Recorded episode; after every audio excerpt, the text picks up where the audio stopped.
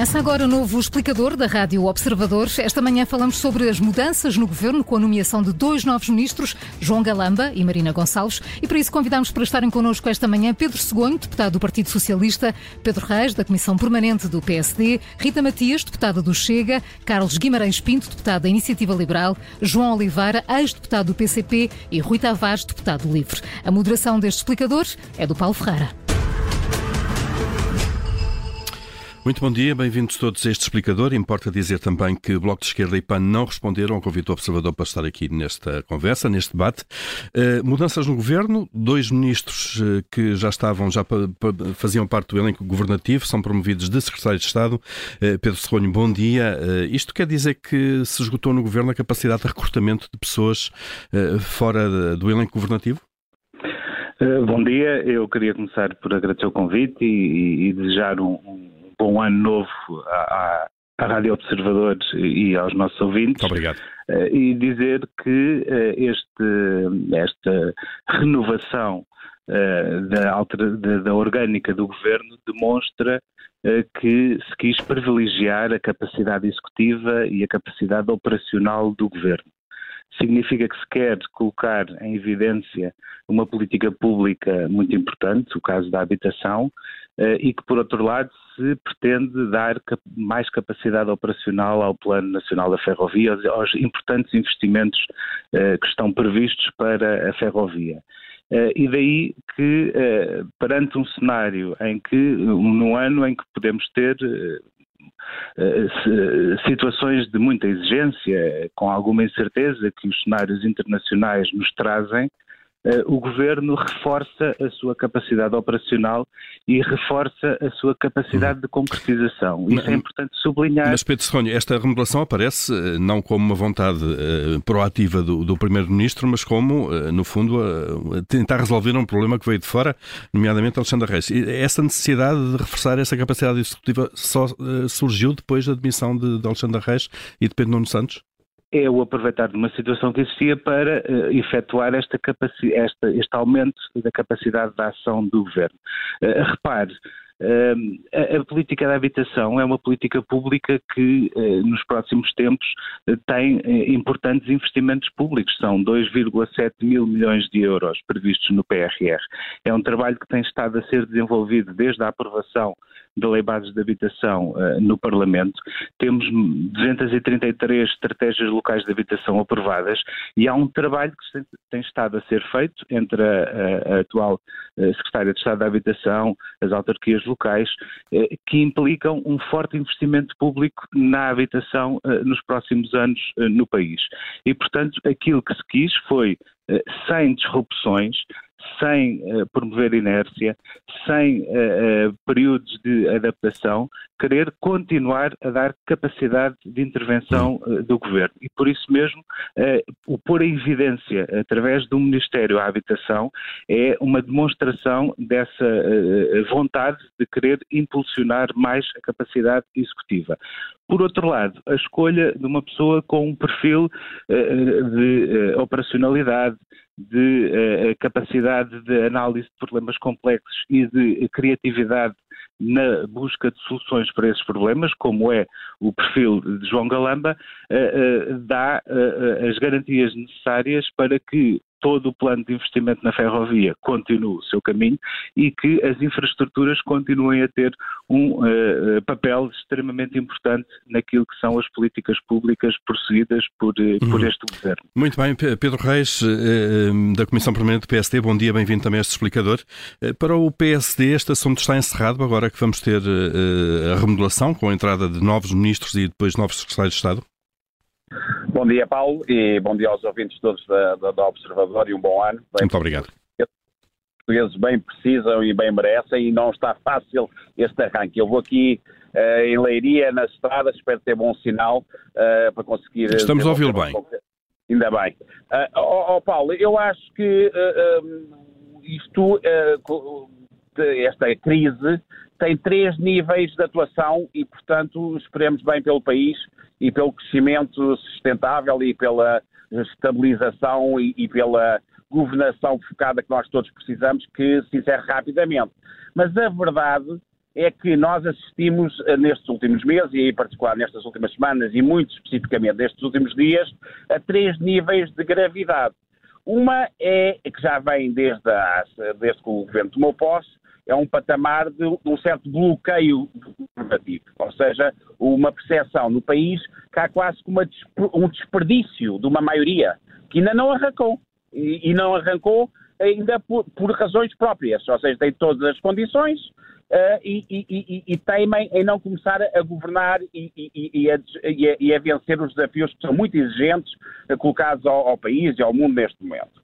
O segundo patamar é o de uma crise política que foi aberta para surpresa quase geral do país, em que no momento em que nós temos tantas, tantos desafios pela frente, e abre-se dentro do governo, ao mais alto nível, por uma série de episódios e atingindo figuras muito importantes. O, terceiro aspecto, e terceiro nível, e, e isto tem que ser entendido nesta articulação destas três esferas, é, é justamente esta remodelação. E a percepção que passa na, na remodelação, vamos avaliar, eu acho que uh, deve-se dar sempre o benefício da dúvida, mas a, a, a, verdade é que é uma remodelação que logo à partida é, parece-me bastante uh, geral a percepção de que é uma remodelação, é mais uma reciclagem, ou seja, é já uh, uma, um, um, aproveitamento uh, de nomes sem ir buscar talento à sociedade civil e bastante desvitalizada. Mas Pedro Reis, como disse há pouco o Pedro Segonho, isso não, não, não, leva também a pensar que pode haver aqui uma continuidade de políticas e que estes novos ministros, estando já dentro do governo, não precisam, digamos, de um tempo para entrar dentro dos dossiês? Mas a questão é também essa, não é? Ou seja, continuidade de que políticas? Ou seja, na prática, quando a percepção geral do país é de que eh, eh, eh o arranque da governação teima em, não acontecer, de que é preciso dar enfoque mais estratégico, que é preciso dar peso político, uh, é preciso relançar ou lançar uma agenda transformacional perante situações como a, falência operacional do Estado, os níveis de serviço muito baixos de, resposta dos vários institutos e administração pública, agências, uhum. operacionalidade eh, eh, comprometida do Estado neste momento e o que vemos é, é, é, é no fundo, um, uma afirmação de que nada vai mudar e as políticas vão continuar. Mas é justamente essa operacionalidade, essa capacidade de execução, essa que, intenção de decisão e, e de implementação que tem falhado. Portanto, uhum. se é para continuar, uh, fica-se um bocadinho perplexo uh, com as escolhas e por não ir buscar uh, gente de renovação e, e, gente que oxigene o governo. Muito bem, Pedro Freire. Ficou claro já essa primeira abordagem. Já vamos falar um pouco das políticas também. Rita Matias, deputada do Chega, bom dia. Bem-vinda também ao Explicador. Ontem o Chega, na, na, numa primeira reação às escolhas, novas escolhas para o governo, disse que a escolha de João Galamba, e cito, é uma afronta ao país e à justiça. Eh, porquê, Rita Matias? Muito obrigada, Paulo. Começo por cumprimentá-lo a si, também aos meus colegas de painel e naturalmente saudar os nossos ouvintes, desejando também um bom ano 2023. Obrigado. Como aqui já foi dito, se figura um ano difícil, mas cá estaremos para tentar melhorar a vida dos portugueses. Um, quanto à questão que me colocava, de facto, a nomeação de João Galamba, portanto, a promoção, nós temos alguma dificuldade em chamar remodelação àquilo que foi pequenos ajustes, não é? Portanto, não há de facto uma remodelação estrutural.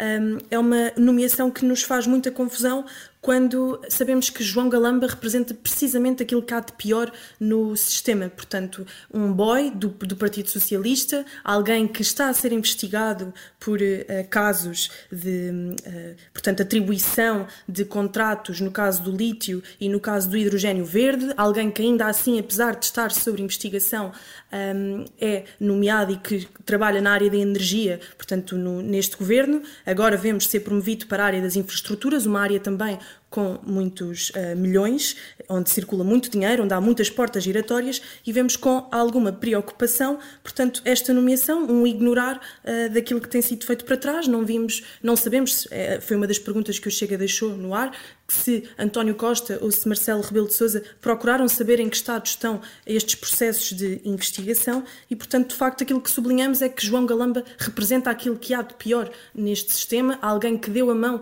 a José Sócrates, mais que o uh, no âmbito das investigações da Operação Marquês e, portanto, é alguém que não é confiável e, uh, no momento em que os portugueses exigem confiança, querem perceber se o governo pode lhes transmitir a estabilidade necessária no momento de crise social, o Partido Socialista vai aos próprios quadros e prefere uh, uma estabilidade interna do partido em vez da estabilidade que Portugal exige neste momento. Uhum. Mas Rita Matias, João Calamba já estava no governo, era secretário de Estado, não era ministro, mas já estava no governo. Essas questões, eh, mais do foro, se quiser, ético, não se, não se colocaram até agora em relação a João Galamba?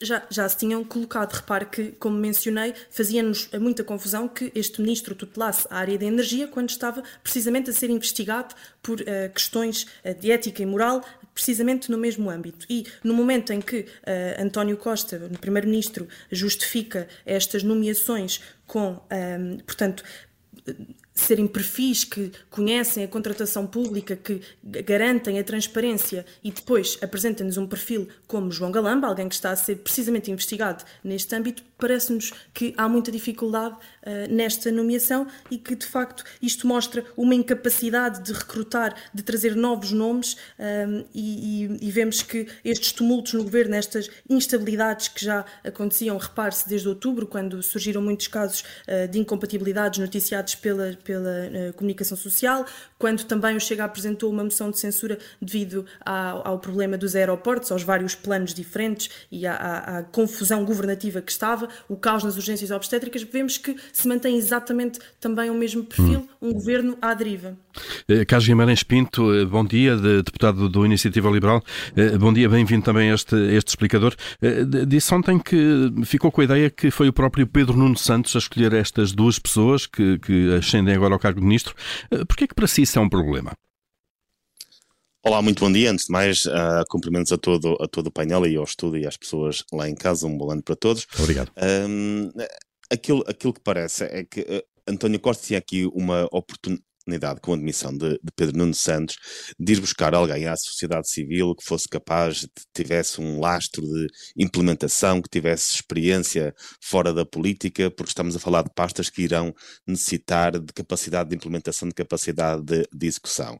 E, e, aquilo, e aquilo que, que António Costa fez foi basicamente substituir Pedro Nuno Santos por duas pessoas da mesma facção dentro do, do, seu partido, ou seja, o seu objetivo foi manter os equilíbrios que existem dentro do seu partido, os equilíbrios instáveis que existem dentro do seu partido e não procurar aquilo que é o melhor para, para o país. Portanto, é, é, isso, e isso é um problema. Quando temos um governo, quando temos um primeiro-ministro cuja prioridade é pensar no futuro do seu país, é, no, futuro do seu partido e não no futuro do seu país, isso é um problema para, para o país, obviamente. É, é, é, é difícil pensar que não existisse no país é, pessoas mais bem qualificadas para este tipo de, de cargos. Nós estamos, felizmente, temos num país que ainda tem bons recursos humanos e é difícil pensar que não existissem melhores pessoas com mais capacidade de, de execução e, com mais conhecimento das próprias, das próprias áreas do que estas duas que, que foram escolhidas. Porque elas foram uhum. escolhidas necessariamente para manter os equilíbrios. Substituiu-se Pedro Nuno Santos por dois, porque Pedro Nuno Santos tinha um grande peso político e, e, e como não podia ser substituído apenas por uma pessoa da sua ala com menos peso político, substituíram-no por, por duas pessoas uh, para, para colmatar o peso político que já uh, que Pedro Nuno Santos tem e que agora já, já não existe em nenhum do, dos ministérios. Mas o objetivo foi praticamente esse, foi, foi manter os desequilíbrios internos dentro do próprio Partido Socialista e não alavancar a capacidade de execução do governo numa, em, em duas pastas que serão, que serão bastante importantes. E eu, eu aqui, se, se calhar, até destaco a questão da habitação. Eu vim ouvir a, a, a Rádio Observadora antes, a, antes de intervir aqui e, e, alguém falou aí que, que estamos que não, que não estamos com falta de 20 mil casas, estamos com falta de 100 mil casas. Nós, se olharmos para o gap de construção nos últimos anos, na verdade, houve um gap de construção em relação àquilo uh, que costumava acontecer de cerca de 400 mil casas. Ora bem, se este gap corresponde à, à, à falta de habitação em Portugal, ou seja, se efetivamente existem, uh, existe uma falta de 400 mil casas, não serão certamente as 20 mil casas de habitação pública que o governo anda a prometer que irão colmatar esse gap. E aquilo que esta secretária de Estado, agora ministra da Habitação, tem demonstrado é que não há qualquer pensamento, já não havia no Ministério anterior e, e, e, vai continuar a não haver se a aposta é na continuidade das políticas, em como estimular a construção de casas fora da esfera pública. Por 400 mil casas, hum se nós pensarmos, custam cerca de 60 mil milhões de euros a construir. Obviamente, o Orçamento de Estado nunca vai ter esta capacidade, independentemente daquilo que acharmos, nunca vai ter esta capacidade de construção. Um, por isso, é preciso pensar como é que se vai estimular a iniciativa Mas, privada para combater este gap. Carlos Guimarães Pinto, a promoção da, da, da, habitação a Ministério, até agora era uma Secretaria de Estado, não, não pode ser um sinal, eh, ou, ou sentá-lo à mesa do Conselho de Ministros, eh, não pode dar mais peso e capacidade de execução a estas políticas? Se, se, o objetivo é continuar com as mesmas políticas, com os mesmos objetivos, até podem criar um super ministério que, que na, nada vai mudar. Aquilo que tem que ser uh, muito claro, no caso da habitação, é que temos que virar a aposta da simples construção de habitação pública, que por limites orçamentais, independentemente do que se ache sobre isso, por limites orçamentais, mentais será sempre muito limitada uh, para pensar como é que vamos estimular hum também a construção e a, e a, reabilitação por privados. Nós, neste momento, temos, temos um IVA altíssimo para a construção que não é dedutível, porque na venda de casa não se cobra, não se cobra IVA, que é basicamente um custo, um custo total da, da construção. Temos, temos custos elevadíssimos, temos dificuldades em recrutar mão de obra e ninguém pensa nisso. E é por aí, e é apenas por aí que se vai colmatar a falha de 100 mil ou 400 mil casas, como eu acho que existe neste momento no, no país, não é através de construção de 20 mil casas em 5 anos, que, como se sabe, nunca vai demorar apenas 5 anos anos, nunca serão 20 mil casas. Uh, esta mentalidade hum. estatista de que apenas o Estado pode resolver os problemas é, é, uma, é, é uma das constantes da política de habitação do Partido Socialista que devia ter hum. alterado. Se é uma subsecretaria de Estado, se é um super-ministério, é indiferente. A questão é de políticas. Já ficou claro, Carlos Guimarães Pinto. João Oliveira, uh, bom dia, é deputado do PCP. O PCP disse ontem que as declarações de António Costa hum, estavam em absoluto contraste, ou estão em absoluto contraste com a realidade. Isso significa o quê, João Oliveira? Que para o PCP o Primeiro-Ministro está desligado do país e da realidade? Bem, antes de mais, bom dia a todos e um bom ano para, para todos, para os, para os ouvintes da Rádio Observador. Um, sim, essa, essa afirmação foi feita uh, na, constatando um dos elementos daquela declaração do, do Primeiro-Ministro de ontem, que registava um conjunto muito significativo de êxitos da governação. Para, o que parece é que esses êxitos que o Primeiro-Ministro se referia contrastam com as dificuldades que os portugueses vão sentindo, com os problemas que as pessoas vão tendo nas suas, nas suas vidas, que ao contrário de estarem a diminuir, se agravam, e portanto, eh, quando, quando o contexto da vida das pessoas eh, se agudiza e o Primeiro-Ministro fala de, êxitos da governação, naturalmente há aí um contraste que é inevitável, ehm, que é inevitável uh, sublinhar. Ehm, agora, isso naturalmente tem que ver com o problema de fundo de toda esta questão que estamos a, a discutir a propósito da, da remodelação do governo e das novas opções na, na composição dos ministérios e do, do próprio governo. Um, porque o problema de fundo que enquadra uh, toda esta questão é o problema das políticas que o governo está a fazer, das opções erradas, uh, erradas do ponto de vista dos interesses dos trabalhadores, do povo, dos pequenos e médios empresários, portanto, de um conjunto de camadas muito alargado que, que vai sentindo as dificuldades que, que resultam da, da, política do governo. Porque se, não, se, a política do governo fosse uma política de correspondência com os interesses e com os anseios do povo português, certamente as dificuldades que têm aparecido e os problemas que têm aparecido seriam uh, resolvidos de uma forma mais fácil. Hum. E, portanto, há aqui uma combinação de um conjunto de fatores que tem como pano de fundo, de facto, as opções políticas que o governo está a fazer e opções políticas erradas e contrárias aos interesses da maioria dos portugueses, um, naturalmente para o benefício de alguém. Há alguém que beneficia com isto e, particularmente, os grupos económicos estão a amassar milhares de milhões de euros de lucros em função dessas opções e dessas, dessas políticas que o governo vai executando.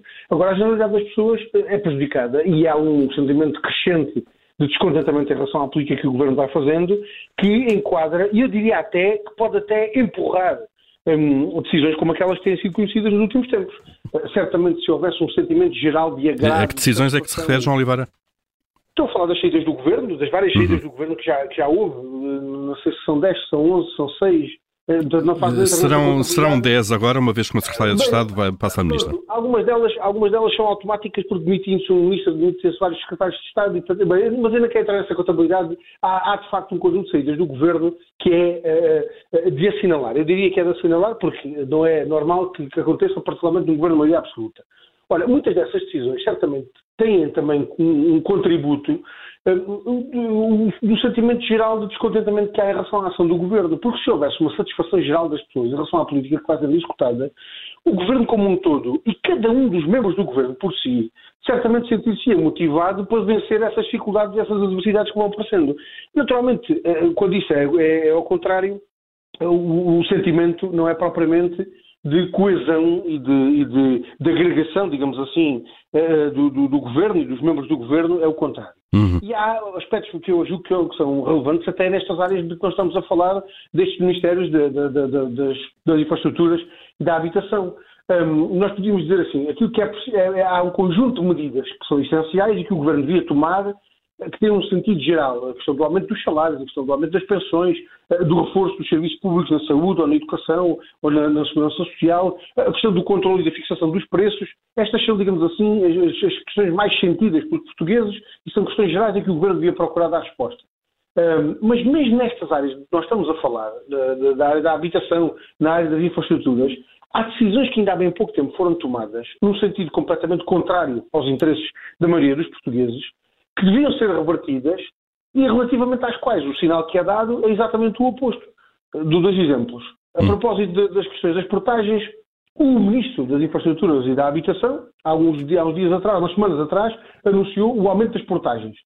Ora, eh, nós eh, precisávamos que a decisão fosse no sentido contrário. Quando tudo, quando tudo contribui para o aumento do custo de vida, era importante que as portagens, as portagens não tivessem aumentado. Mas, João Oliveira, eh, neste caso não está a valorizar o facto delas, em vez de aumentarem 10%, à volta disso, que era aquilo que, eh, a inflação indicaria, aumentaram só 4,9%. É um, é um truque velho dizerem-nos que aumentam 10% para depois só aumentarem 5% na esperança de que nós fiquemos contentes. O problema é que elas aumentam 5% e contribuem para o aumento do custo de vida, objetivamente. Eh, e, portanto, é, é, o que justificava nessa circunstância era uma alteração dessa opção política. O, aquilo que o Primeiro-Ministro ontem disse é exatamente o oposto. Haverá uma continuidade das políticas.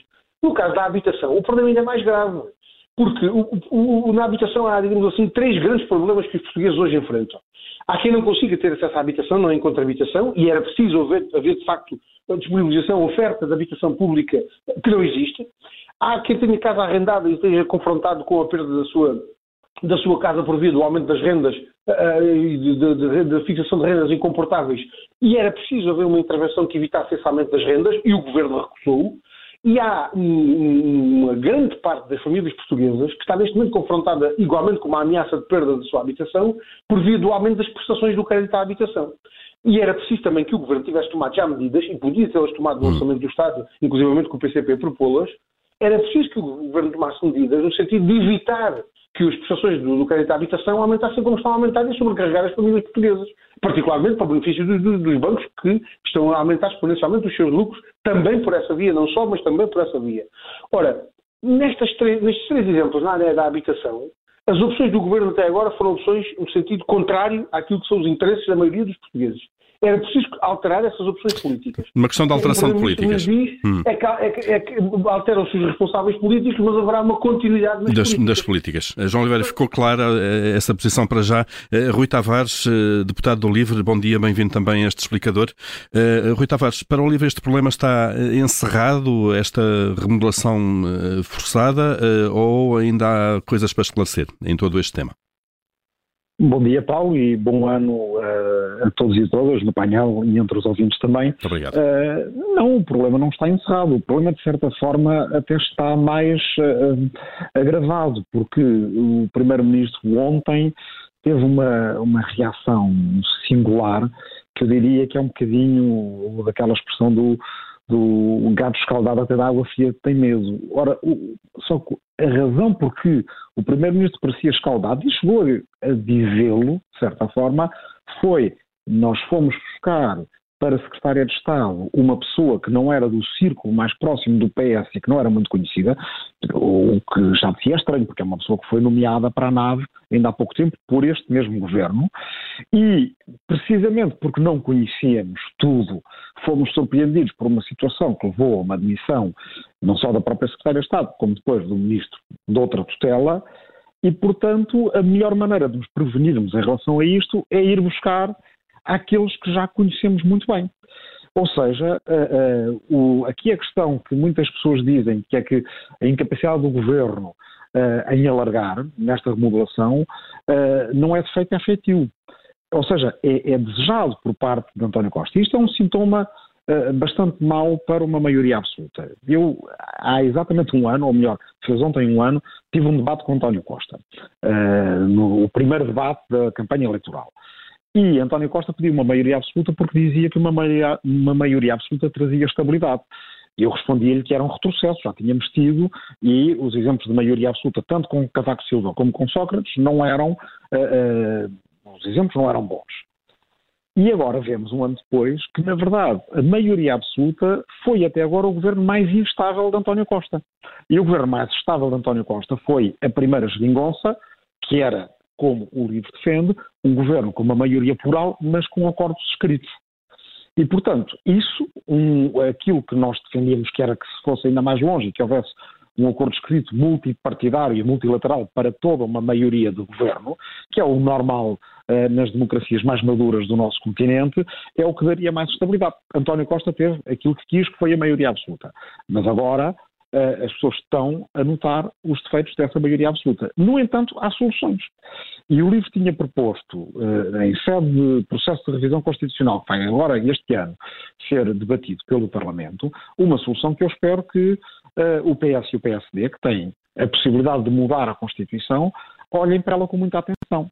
Trata-se da audição prévia pelo Parlamento de governantes, secretários de Estado e ministros, e ministras, naturalmente, como acontece nos Estados Unidos, com as confirmações senatoriais, ou, num exemplo ainda mais próximo nosso, na União Europeia, todos os comissários europeus são ouvidos pelo Parlamento Europeu antes de serem confirmados na Comissão.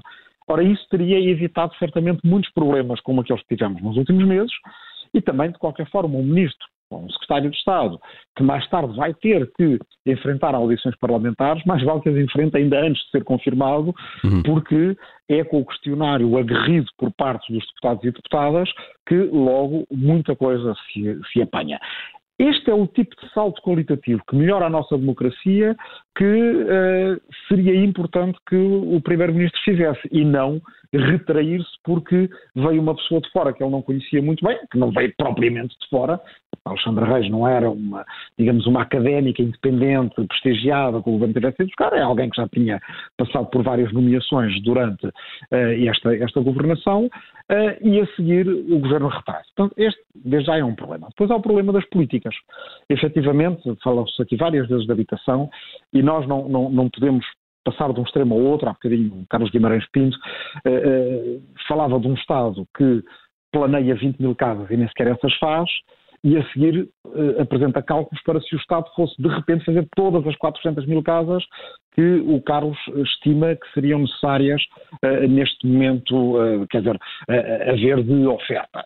Ora, quer dizer, não passamos para, uma, para, para um Estado que tem um parque habitacional muito reduzido, para um outro em que toda a oferta nova seria do Estado. Portanto, não são certamente 400 mil que o Estado precisaria de fazer. Eu às vezes acho piada que a iniciativa liberal fala muito da Alemanha ou dos Países Baixos, mas nunca fala quando é para falar dos 10 ou 15 ou 20% de parque habitacional público que esses países têm, quando Portugal tem 1 ou 2%. 100 uhum. mil casas a 10 anos não são os tais 60 mil milhões, são 15 mil milhões.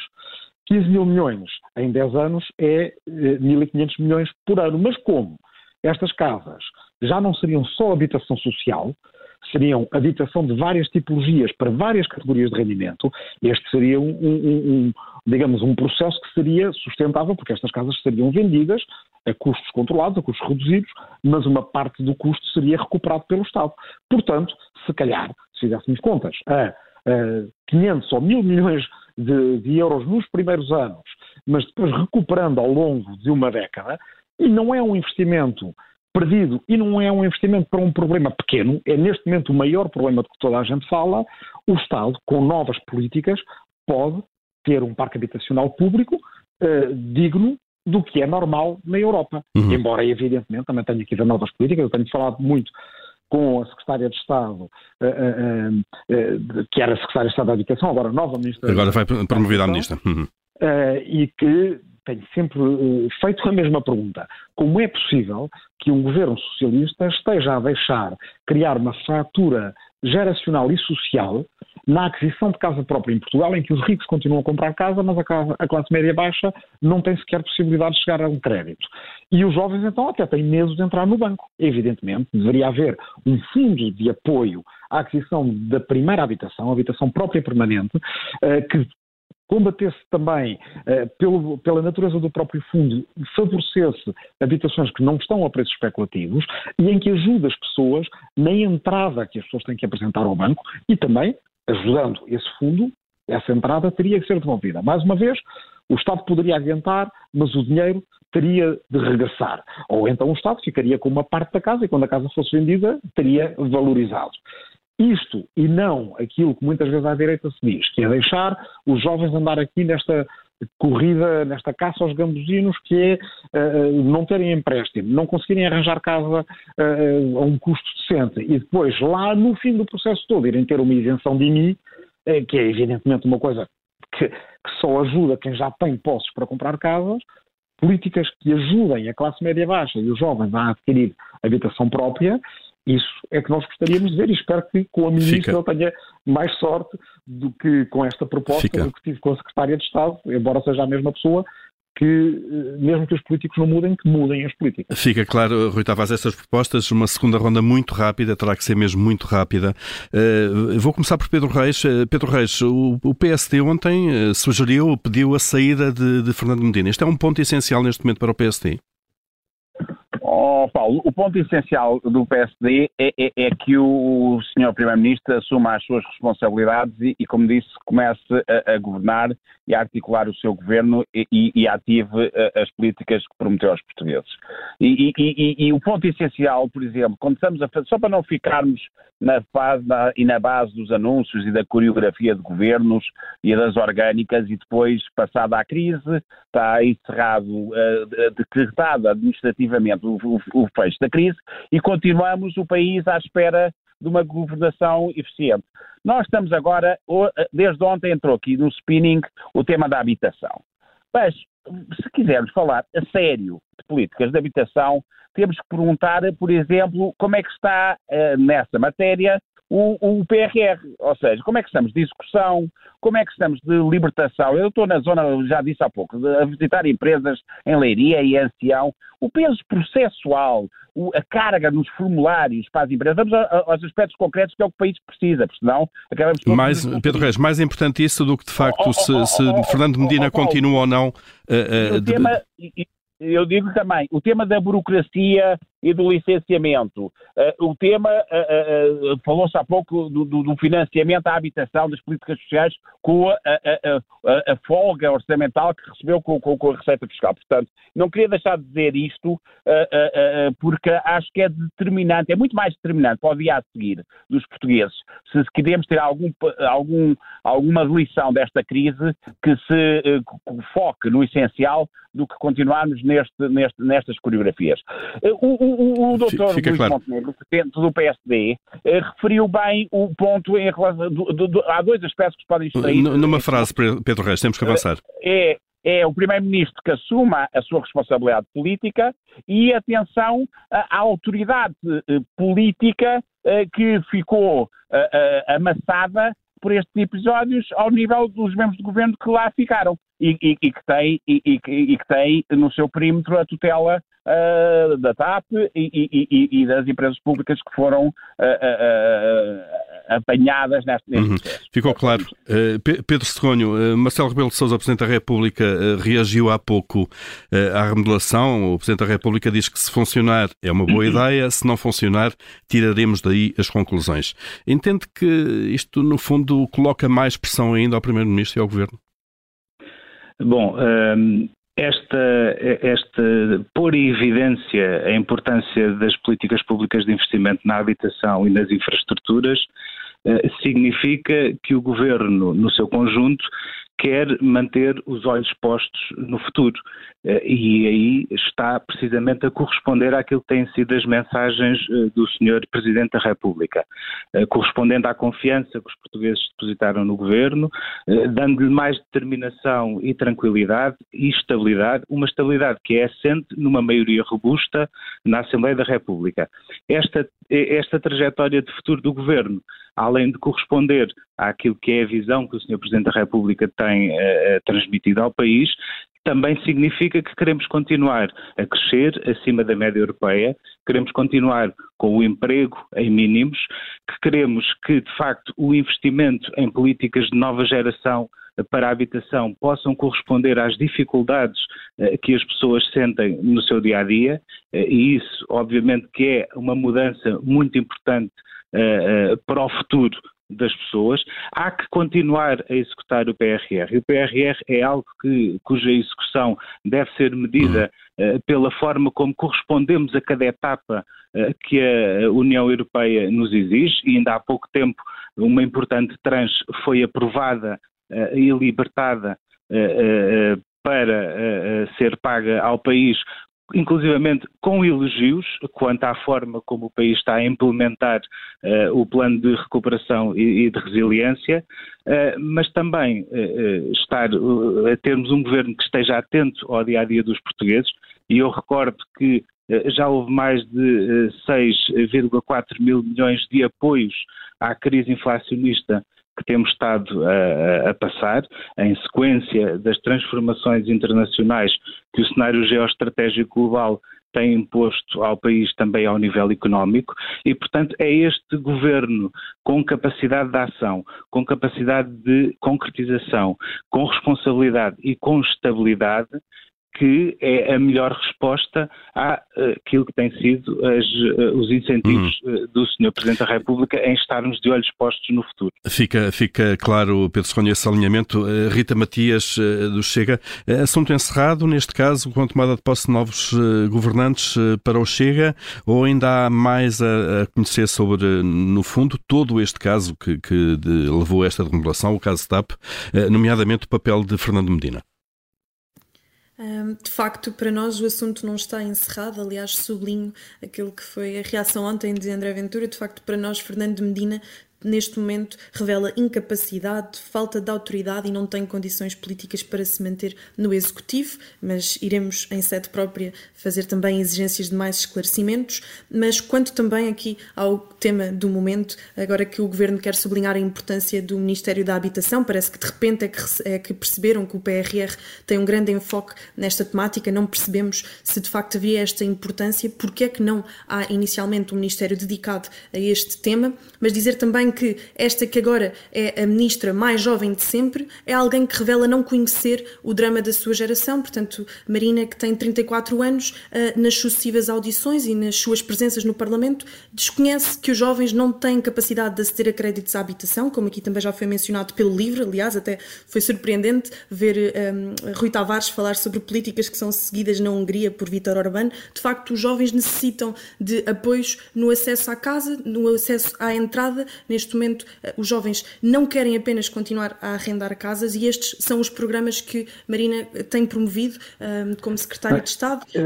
Fala no Porta não, 65. Não inventou, Rui, Rui Tavares. Não, sim, não inventou os programas públicos de habitação. O que inventou foi uma maneira muito especial de transformar uma democracia numa autocracia. Não, é, essa, essa, essa que é a sua originalidade. Está, Rui Tavares, está feito o reparo. Rita Matias, para concluir, por favor para concluir, dizer mesmo que de facto um, continuam a empurrar os jovens para o drama do arrendamento, que de facto não responde aos desejos dos jovens. Os jovens querem ter uma cultura de proprietários, querem possuir a sua casa. De facto, a, a, habitação neste momento só é acessível, a habitação própria, a quem de facto pertence a uma classe alta e, portanto, é preciso verdadeiramente democratizar a habitação, como é um dos chavões do Partido Socialista nesta matéria, mas não da forma que tem sido feita, não deixar as pessoas cativas e sedentas do apoio do Estado. As pessoas precisam de independência, portanto, queremos menos Estado e mais uh, a importância das pessoas e, mais liberdade acima de tudo. Ficou claro, Rita Matias. Eh, Carlos Guimarães Pinto, eh, muito rapidamente também, a Iniciativa Liberal eh, está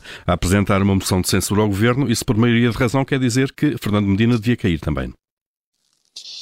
Parece-me que é evidente que, que, que, perante um caso que tem dois responsáveis por motivos diferentes, mas em igualdade de circunstâncias, Pedro Nuno Santos e Fernando Medina, um, que, que, a partir da altura em que Pedro Nuno Santos se, se demite, uh, o, o passo óbvio e evidente era a demissão de Fernando Medina também, até porque foi Fernando Medina que contratou a secretária de Estado, é, uh, foi Fernando Medina que devia ter feito uh, essa due diligence em relação ao, ao, à secretária de Estado que nomeou.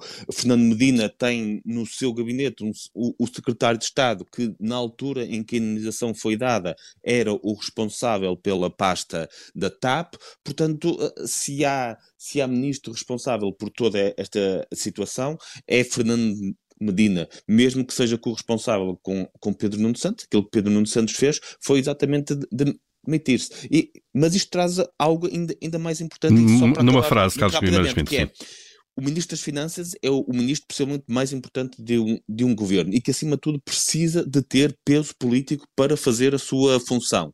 Saindo fragilizado desta situação, saindo politicamente fragilizado de, desta situação, deixa o próprio governo politicamente fragilizado, porque não é um ministro qualquer, é o ministro das finanças. Isso ficou claro. João Oliveira, eh, do PCP, sabemos que o PCP foca-se mais nas políticas do que nas pessoas, mas ainda assim atrevo-me a perguntar se Fernando Medina terá condições de continuar no cargo. Bem, disse bem, Paulo começou por dizer bem, nós, nós, aquilo que para nós é mais importante é de facto o critério das políticas e parece que é isso que é determinante. Agora, vamos ver uma coisa, eu acho que há aqui um elemento que já todos percebemos, que há uma operação muito bem montada de tiro ao alvo a membros do governo, uma vez um, outras vezes outros, e portanto já fizeram cair uma série deles, e eu julgo que, há muito, até percebermos qual vai ser o próximo alvo uh, ao qual vai ser atirado. Admito que, considerando a dinâmica toda que já está instalada, que um, o Ministro das Finanças venha a ser o escolhido para esse, para esse alvo.